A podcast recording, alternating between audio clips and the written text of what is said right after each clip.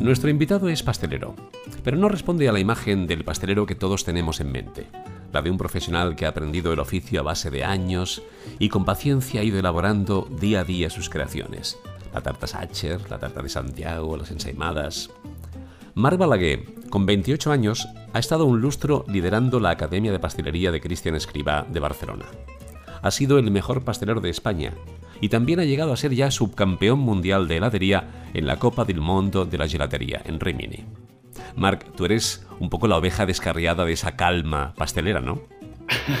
bueno, no, no, no, que va. Hay muchos grandes profesionales de, digamos, de estos últimos años que han salido con mucha fuerza y, vamos, yo soy uno de ellos, no vaya, sin duda hay, un montón de compañeros que están también a un nivel increíble. Eh, yo creo sin duda que, todo lo que es la parte de gastronomía en general, no solo pastelería, también incluimos pues hotelería, restaurantes, etcétera, ha sufrido un cambio muy fuerte a nivel de dignificación del oficio. Eh, gracias a profesionales pues, que han puesto en conocimiento de, al final nuestro cliente, es el consumidor final, eh, pues la persona que va al restaurante o a comprar un dulce en la pastelería, puesto en conocimiento todo el proceso que hay detrás, lo bonito de este oficio, lo sacrificado que es lo difícil que es abrir una, una vitrina de pasteles, por ejemplo, llenarla cada día, que todo esté perfecto, hacer un buen croissant con una buena materia prima. Y esto ha sido un proceso pues de unos 20 años atrás. Eh, hay grandes nombres como Santi Santamaría o, o como Ferran Adrià que, empezaron todo esto, como el señor Arguiñano que entró en, nuestras eh, casas cada día, la televisión, haciendo cocina, pues que ahora es súper clásica, pero en su día pues era algo diferente, enseñando técnicas y todo esto pues ha ido modelando todo lo que es el oficio, ¿no? Hasta llegar a un punto que nos encontramos ahora donde, esto es un restaurante se monta con una vidriera para ver a la gente trabajar en una cocina. Esto hace unos años era impensable, las cocinas estaban en el sótano bien escondidas donde nadie las, las pudiera ver, ¿no? Y esto lo que crea al final, juntamente con formación y, otros factores, pues es que salgan grandes profesionales de, de, más o menos, pues mi edad, más, más y, y menos, ¿eh? Pero que salen con otra filosofía y con ganas de, destacar. Oye, tú siempre has presumido, mm, lo, sé porque lo he leído, lo he visto por ahí, de la cocina de tu madre. Así que, fíjate, podías haber sido cocinero, pero en cambio elegiste la pastelería. ¿Eso fue por, por glotonería o porque viste algo especial en los dulces? es que de hecho, a mí todo, todo el tema de lo que es la cocina en general, pastelería en específico, me viene por mi madre, ¿no? Es decir, yo tengo un montón de fotos de cuando era pequeño, ¿no? En la cocina, pues observando que hacía mi madre, sido siempre una gran cocinera.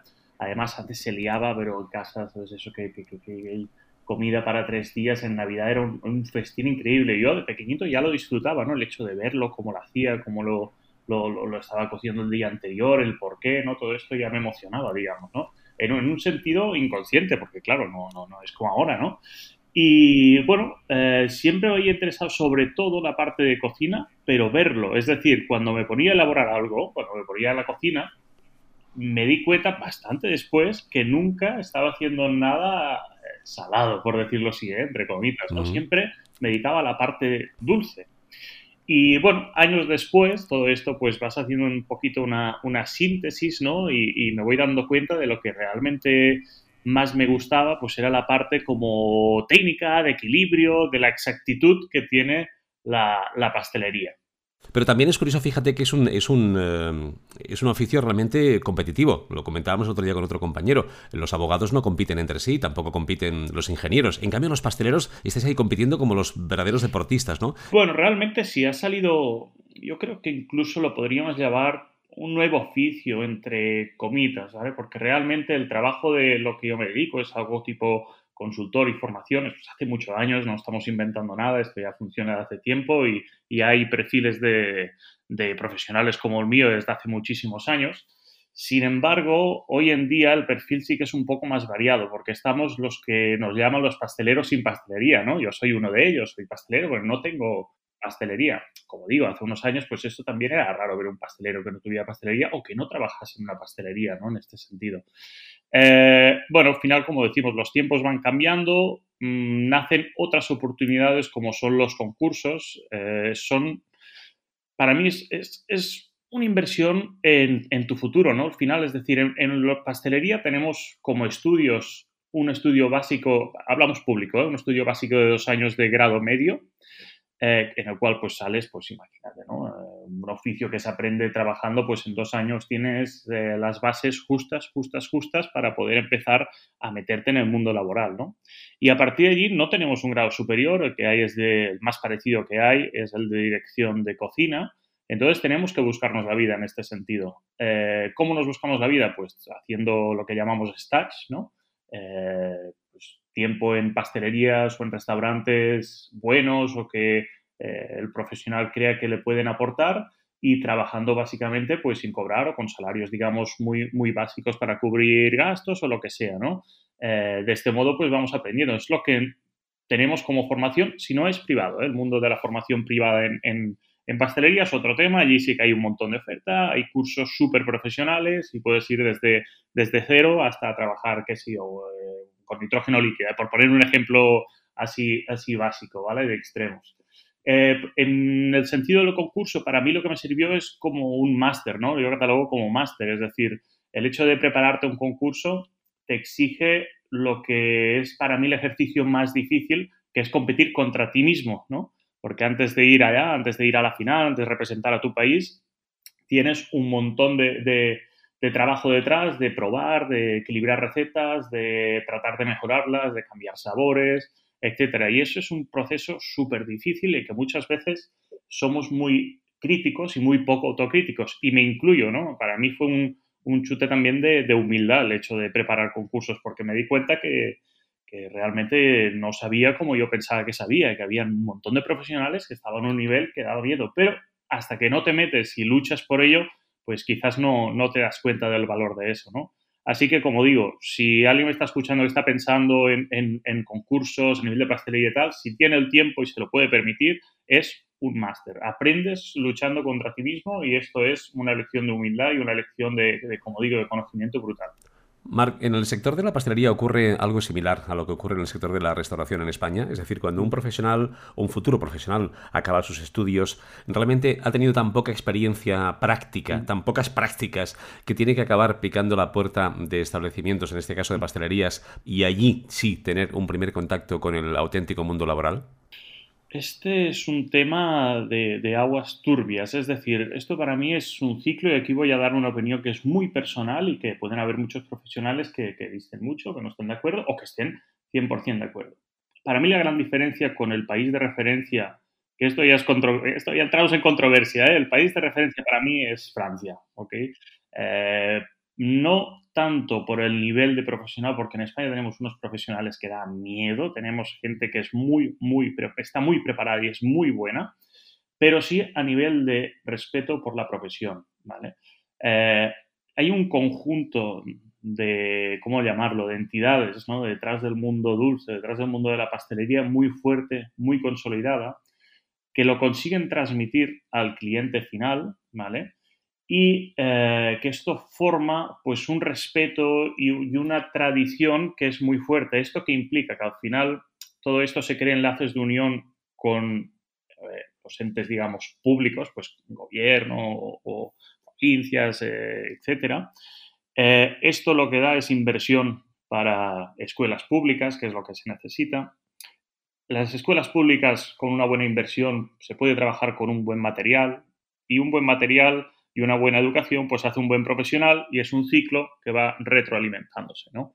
Yo, por ejemplo, en mi caso personal, yo estudié en una escuela pública, mis dos años de grado medio, salí pensando que era el masterchef de la pastelería del, mundo mundial y en el primer sitio que, me fui de prácticas me dijeron, Marc, vete por la yanduja. Y yo me quedé, yanduja, no había escuchado, y ahora es, algo como súper básico, ¿no? Y claro, yo no había podido trabajar por ese ingrediente porque está hecho pues con una buena pasta de avellana que cuesta, pues me invento, ¿eh? 30 y pico euros el kilo. Lo digo así, pero es un producto caro, digamos, ¿vale? Y pues no, tenía, no había tenido los medios para trabajarlo, ¿no? Entonces lo que yo me pensaba que estaba súper formado, realmente no.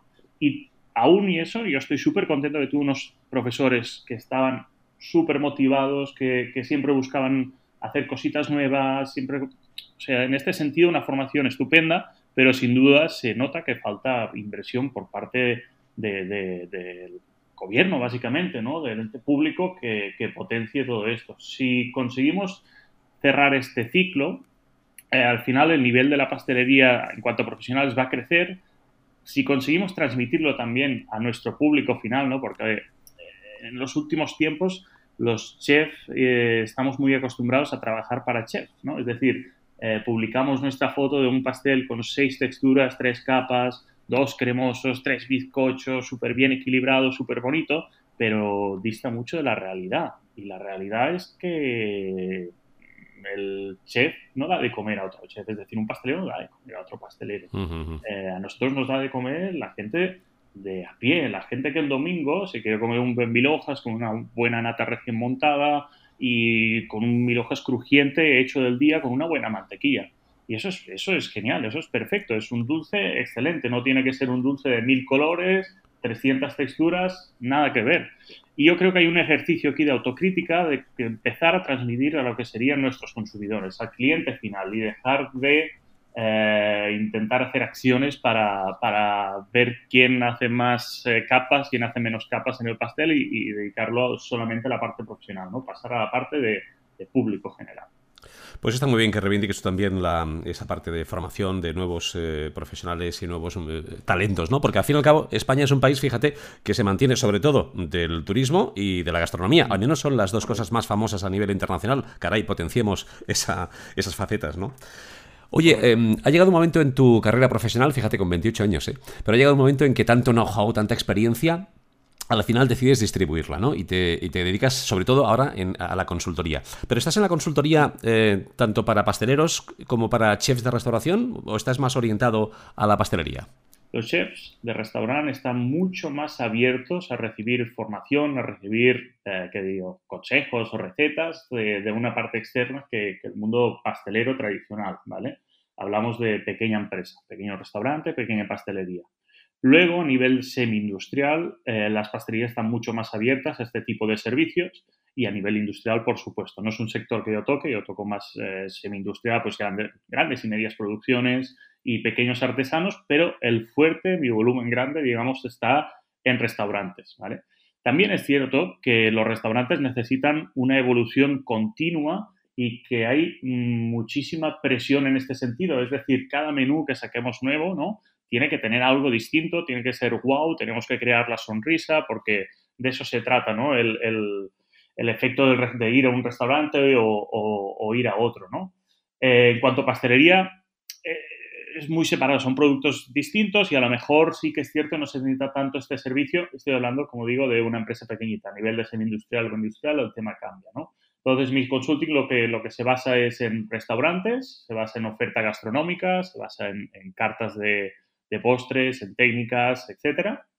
Y por otra parte, también colaboro con una empresa francesa que fabricamos purés de, frutas, purés de frutas naturales. ¿vale? En esa empresa, pues yo lo que hago es la parte de una parte, pequeña parte de I donde probamos pues nuevas variedades de fruta, las combinamos con valores distintos de azúcar, entonces probamos equilibrios y pueden funcionar para el cliente final. Y lo que hacemos, el trabajo grande, pues es una serie de, de elaboración y recetas para los pasteleros, ¿no? Es decir, el último trabajo que hemos hecho, que hemos presentado hace muy poquito, era una serie de cremas pasteleras a base de frutas. De hecho, con 54 frutas, 54 sabores, hemos elaborado una tabla para, hacer una crema pastelera bien equilibrada, con su buena textura, bien brillante, fuerte de sabor, poco azucarada, nada de sabor a huevo. Y este modo es una herramienta que le podemos dar al, artesano eh, para, pues, a lo mejor hacer algo no digo mejorar, sino algo distinto o incluir un poco de fruta que es muy fresca ahora para el verano, etcétera, ¿no? Para la aplicación que, el profesional y el artesano ya sabe bien cómo, cómo trabajarlo. Has hablado de I+.D. y eh, eso me ha hecho recordar, eh, pues eh, cuando vamos a las ferias cada vez vemos más a empresas, laboratorios o empresas de investigación y desarrollo, evidentemente alimentario, que están en este tema. Brillat Savarin era un jurista de hace ya tiempo y también músico que vivió en, en la época de la Revolución Francesa. Él era un jurista pero apasionado por la gastronomía escribió el primer tratado gastronómico que se hizo en el mundo, que se llamó Fisiología del Gusto. Y él decía que si una persona, por ejemplo, invita a comer a sus amigos a casa y no cocina personalmente la comida para ellos, no es digna de tener amigos. Y es porque le daba mucha importancia al hecho de que el ser humano eh, estuviera en contacto eh, absoluto con la comida y, con el producto alimentario. Te cuento esto porque eh, por esa relación que él hacía de la, del individuo con la comida, al final cuando uno habla de análisis sensorial, por ejemplo, o desde, desde un punto de vista científico, em, uno se pregunta, ¿esas cosas las pueden decidir las máquinas? ¿Esta, industria alimentaria que hay en torno a los sabores, a la percepción, etcétera, etcétera, realmente es capaz de sustituir al, al hombre a la hora de decidir sabores? Bueno, hay dos industrias alimentarias, hay que, para mí separar dos segmentos muy grandes. El segmento de una industria que trabaja con productos naturales y que está elaborando pues unas elaboraciones con, con, pues, como es el caso de, la empresa que oro, con fruta fresca, etcétera, y otra parte donde se elaboran pues a partir de, aromas o, otros tipos de, ingredientes, ¿vale? Sin desmerecer ningún tipo de ellos. Eh, sin duda, en la parte más natural se necesita la acción humana, es decir, eh, una fresa siempre va a ser distinta por el momento que esté eh, hecha la cosecha, por la temperatura, por cómo se ha conservado, por la variedad de la misma, porque año tras año, por su naturaleza, ya es distinta. En el caso de una industria con un producto más tecnificado o con un producto, digamos, un activo químico, un saborizante químico, eso al final es una estructura que no va a cambiar. Entonces allí sí que puede haber una acción más mecanizada y, puede haber realmente un equilibrio teórico, ¿no? Es decir, esto tiene 2,7 puntos de sabor y el 2,7 se va a mantener. En una fresa eso no existe. Cada tipo de fruta, cada variedad, depende de dónde se, esté haciendo la cosecha cada año, depende del tiempo que haya hecho cada año, eso, va a cambiar y se tiene que analizar. Una parte sí que evidentemente pues un análisis de pH, un análisis perdón, de, azúcares con el Brix, y esto hay diferentes aparatos, pequeños aparatos que, que lo están midiendo, pero al final es el paladar, es el gusto, ¿no? Nosotros la, mezcla final, si no pasa el, gusto en, en, boca, pues evidentemente no se aprueba, ¿no? En, otro sentido, también relacionado con esto que estamos hablando, existen varias páginas web que son muy útiles para lo que sería eh, la creación de combinaciones, es decir, el hecho de, de poder escribir o hacer un proceso que traduzca lo que sería la creatividad, es una palabra muy complicada y, vamos, con una definición muy amplia detrás, eh, es una búsqueda incansable de, profesionales, pues como yo, que nos dedicamos a crear, por, por ejemplo, eh, ofertas gastronómicas. ¿no? Hay varias webs que, lo que hacen es medir comparativas de ingredientes, afinidades de ingredientes, según sus moléculas aromáticas, por ejemplo. es, una, es una guía para decir, sabemos que, me invento, el chocolate queda bien con la cerveza negra, ¿vale? porque sus moléculas aromáticas comparten X y etcétera, ¿no? Eso está bien, pero puede ser que haya mm, ingredientes que sean buenos, que sean ricos en su combinación, digo, en boca y que sus moléculas aromáticas sean dos mundos opuestos. Al igual que puede haber moléculas aromáticas idénticas en dos ingredientes y que en boca sea un completo desastre, ¿no? Así que en este sentido, creo que tenemos que ayudarnos de la parte mecanizada, de la parte de análisis, eh, vamos a decir, clínico, ¿eh? pero sin duda el factor humano siempre será, bajo mi punto de vista, imprescindible mientras tanto que trabajemos con unos productos naturales. O sea que haces una diferencia absoluta entre lo que sería un análisis sensorial y una cata, ¿eh? por ejemplo, ¿no? En, sí, en la cata no habría tantos criterios eh, técnicos, sino más bien humanos, como dices tú. Por tanto, hemos de fiarnos de esos criterios humanos cuando abrimos la despensa de nuestro restaurante y vemos un producto y por lo que sea, pues no hemos eh, tenido la precaución de etiquetarlo debidamente o simplemente tenemos una ligera sospecha, ¿debemos eh, fiarnos de nuestros sentidos? Eh, ¿Un solo sentido, por ejemplo, del olfato sería suficiente para detectar que un producto está en mal estado? No, claro, esto eso es otro tema. Si hablamos ya de lo que son temas de conservaciones, caducidades y tal, aquí mm, esto va por días, esto hay una legislación detrás y no podemos fiarnos del típico, de la típica prueba de cuchara, ¿no? Es decir, si hay un lácteo que ha pasado abierto en la cámara donde a medio metro hay carne cruda eh, tres días abierto, eso ya es un producto que está con contaminación cruzada segurísimo y debemos desecharlo. Es muy complicado, hay que poner un poco, yo creo, de, saber hacer, de, de haber de conocimiento, digamos, básico para saber decir, hostia, autocrítica, ¿no? Decir, bueno, aquí me he equivocado, se me ha quedado esto aquí, lo rechazo antes de poder liar algo, ¿no? Porque realmente el peligro que corremos en una infección alimentaria es muy alto, ¿no? Una salmonela es algo muy serio y que depende de, las características de la persona que, le pille, eh, puede significar un, bueno, un desastre, ¿no? El, peor de, los finales, digamos. Entonces, en este sentido, para mí es fijarnos en cómo etiquetar, cómo guardar productos, eh, cómo guardar la cadena de frío. Eh, tenemos la ventaja ahora, por ejemplo, tenemos las envasadoras de, vacío ahora, digo, hace muchos años que, están y en este sentido podemos tener una organización muy buena. O sea que eh, el tema de, fijarnos al ojillo, por supuesto que debemos tenerlo en cuenta y no, no debemos seguirlo.